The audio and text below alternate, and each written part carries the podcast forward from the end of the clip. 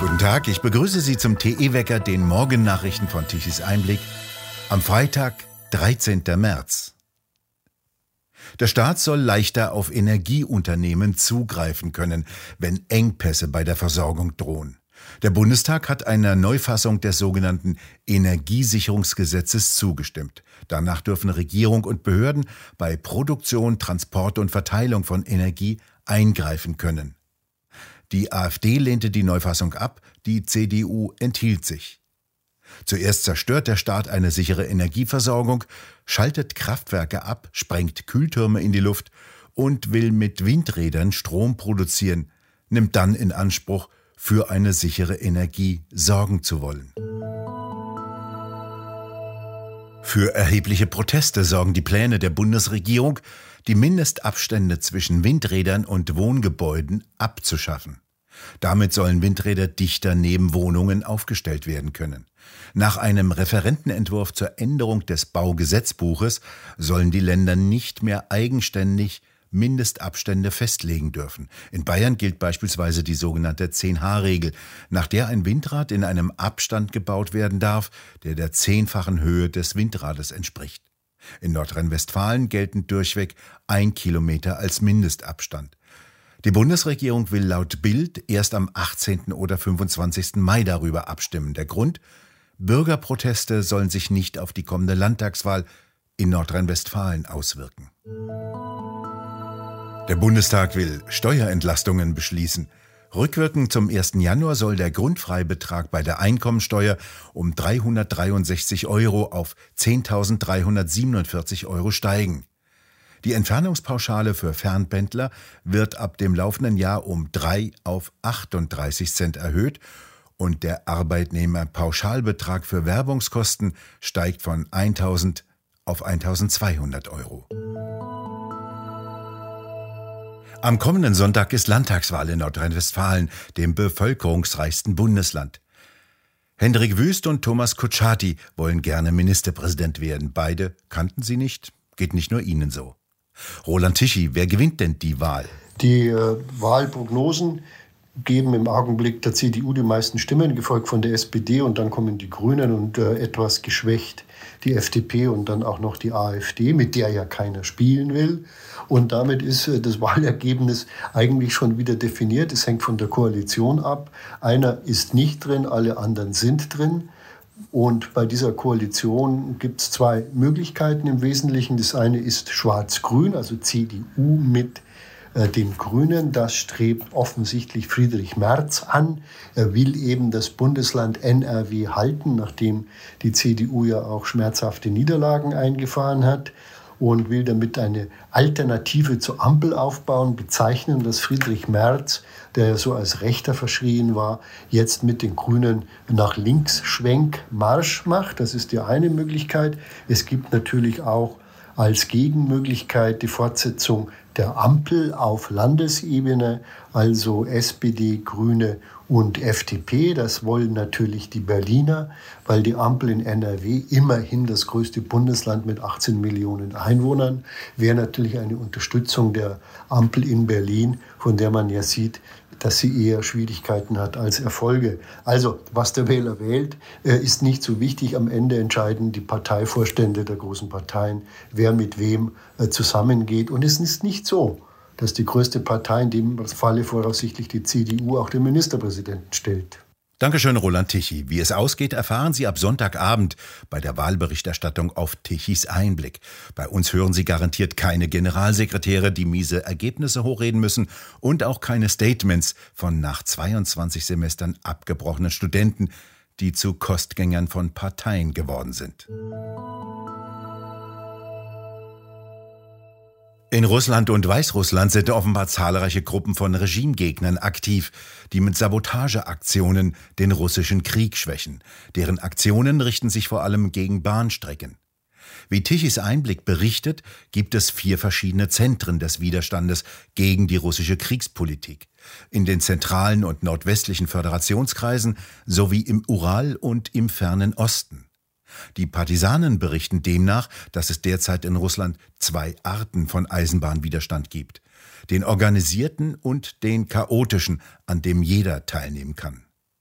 Die Aktivisten fordern, organisiert kleine geschlossene Clubs, die an komplexerer Sabotage beteiligt sind, Sprengstoff legen, Züge entgleisen und so weiter. Diese erfordert Planung und ernsthaftere Sicherheitsmaßnahmen.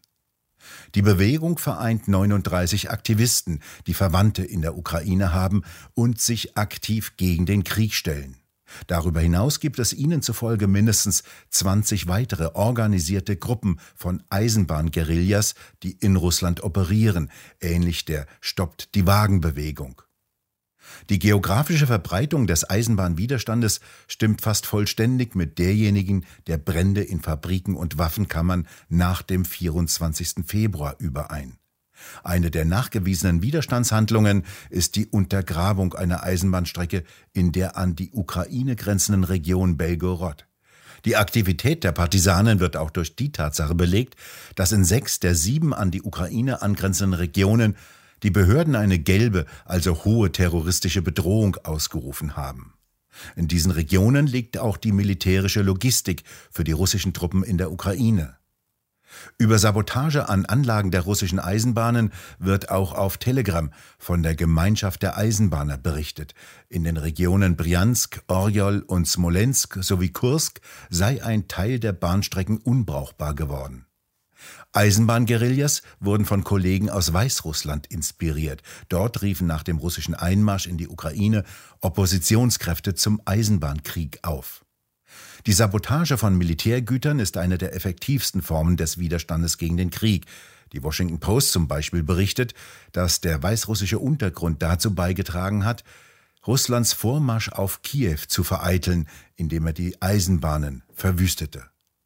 Der Schienenkrieg als Taktik im Kampf gegen den Feind war erstmals von sowjetischen Partisanen während der Besatzung durch die Nazis im Zweiten Weltkrieg weit verbreitet. Heute übernehmen die Enkel die Erfahrungen ihrer Großväter im Kampf gegen den totalitären Aggressor, so der Bericht auf Tichys Einblick aus Russland.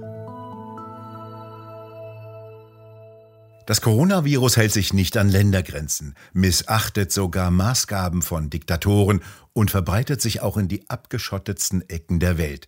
Jetzt meldet Nordkorea offiziell den ersten Corona-Fall. Das Virus wurde in der nordkoreanischen Hauptstadt Pyongyang entdeckt, wie die Nachrichtenagentur des Landes mitteilte. Diktator Kim Jong-un hat wegen des schweren nationalen Vorfalles angeordnet, alle Städte und Landkreise streng abzuriegeln, um eine weitere Verbreitung des Virus zu verhindern. Viel ändern dürfte sich für die Bewohner nichts. Nordkorea ist bereits so strikt abgeschottet wie kaum ein anderes Land der Welt, unabhängig vom Coronavirus. Kim Jong-un hat jetzt die Pandemie dazu benutzt, das Land ab 2020 noch mehr abzuschotten. Der Diktator wird mit dem Satz zitiert, der gefährlichere Feind als das bösartige Virus ist unwissenschaftliche Furcht, der Mangel an Glauben und ein schwacher Wille. Das Bild sieht unspektakulär aus, eine kreisförmige schwarze Fläche, die von einem unregelmäßig rötlich leuchtenden Ring umgeben ist. Und doch verbirgt sich dahinter eine epochale Entdeckung. Einem internationalen Team aus 300 Forschern ist es gelungen, das schwarze Loch im Zentrum unserer Heimatgalaxie, der Milchstraße, zu fotografieren. Wobei fotografieren der falsche Ausdruck ist, denn das Bild wurde aus Messdaten zusammengesetzt, die von acht Radioteleskopen aufgenommen wurden, die weltweit verteilt stehen.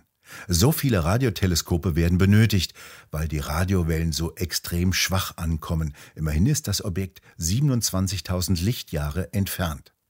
Als schwarzes Loch kann man sich eine Ansammlung von so viel Materie vorstellen, dass dadurch die Gravitationskraft so extrem stark wird, dass sogar das Licht verbogen und teilweise sogar verschluckt wird. Daher schwarzes Loch. Das Forscherteam um Professor Reinhard Genzel vom Max-Planck-Institut für extraterrestrische Physik in München-Garching konnte durch Teleskopmessungen im Infrarotwellenbereich die Masse des schwarzen Loches auf vier Millionen Sonnenmassen bestimmen. Das Objekt rotiert zusätzlich. Jetzt wollen die Wissenschaftler Näheres über die Art und Schnelligkeit der Rotation herausfinden. Für diese Erkenntnis, die auf zehn Jahren Mess- und Analysearbeit basiert, wurde der Physiker im Jahre 2020 mit dem Physiknobelpreis ausgezeichnet. Die Inflation schlägt voll durch und wird immer stärker im Portemonnaie spürbar. Kommt jetzt die Abrechnung auf einen Schlag für die wirtschaftspolitischen Fehlentscheidungen der letzten Jahre? Lange Zeit dachte man, es kann nur noch bergauf gehen, aber die Inflation zusammen mit hoher Steuerlast wird für mehr und mehr Haushalte zum existenziellen Problem. Ist das die neue soziale Frage unserer Zeit? Darüber diskutieren bei Tichys Ausblick Roland Tichy und Co-Moderator Frank Hinkel mit dem Präsidenten des Bundes der Steuerzahler Rainer Holznagel und dem Moderator Peter Hane sowie Pfarrer Achia Zorn. Ist jetzt nicht äh, der Zeitpunkt, die Steuern eigentlich zu senken? Natürlich ist jetzt der Zeitpunkt, die Steuern zu senken, weil wenn wir sie nicht senken, werden wir alle mehr bezahlen. Das ist eben gerade bei einer Inflation das Problem dass wenn die Steuerbelastung sogar gleich bleibt, wir am Ende natürlich eben durch die Preisentwicklung auch höhere Steuern zahlen. Deswegen muss jetzt die kalte Progression im Einkommensteuertarif abgebaut werden. Und natürlich müssen auch noch andere Steuern gesenkt werden. Da glaube ich, trage ich keine Eulen nach Athen. Das ist jetzt völlig klar. Wenn wir unser Umland sehen, gerade auch in westlichen Nationen, dann sehen wir eine steigende Inflationsrate. Also müssen wir da strukturell ran. Insofern muss als erstes natürlich die Einkommensteuer gesenkt werden, die kalte Progression. Und dann müssen wir uns auch über manche Verbrauchssteuern Gedanken machen, ob das die Stromsteuer ist, auch die Mineralölsteuer. Also da, wo der Warenkorb extrem wehtut, da muss eben der Staat auch gegensteuern. Und da geht es ja eigentlich gar nicht um Steuersenkung. Ich mag diesen Begriff in diesem Zusammenhang gar nicht, sondern es geht darum, dass nicht noch mehr Steuern bezahlt werden. Denn der Staat nimmt ja über diese Preisentwicklung und den gleichbleibenden Steuern mehr ein. Insofern reden wir darüber, dass die Mehreinnahmen gleich wieder zurückgegeben werden. Die vollständige Diskussion im Tichys Ausblick können Sie sich ansehen auf der Webseite tichiseinblick.de. Warm wird es wieder im Süden bis zu 25, im Norden bis zu 20 Grad. Im Norden bleibt es heute noch stärker bewölkt. Nach Süden hin kommt die Sonne durch und im äußersten Süden können sich einzelne Wärmegewitter bilden. Sommerwetter dann am Wochenende. Sonne satt am Sonntag. Für Frankfurt am Main rechnen die Wettermodelle 25 Grad aus. Zu Wochenbeginn deuten sich Tiefs an, die feuchte, wärmere Luftmassen aus dem Südwesten heranschaufeln. Und für die kommende Woche rechnen die Modelle dann mit sehr warmen Luftmassen. Schauer und Gewitter drohen, wie eben im Sommer. Und die Winde legen sich wieder schlafen. In den vergangenen Tagen frischten sie ein wenig auf, ließen die 30.000 Windräder wieder ein wenig drehen und ein wenig Strom produzieren. Der hätte jedoch zu keiner Zeit ausgereicht, genügend Strom in Deutschland zu produzieren. Ohne Kohle- und Kernkraftwerke hätten wir im Dunkeln gesessen. Wir bedanken uns fürs Zuhören und schön wäre es, wenn Sie uns weiterempfehlen. Weitere aktuelle Nachrichten lesen Sie regelmäßig auf der Webseite tichiseinblick.de. Und wir hören uns am kommenden Montag wieder, wenn Sie mögen.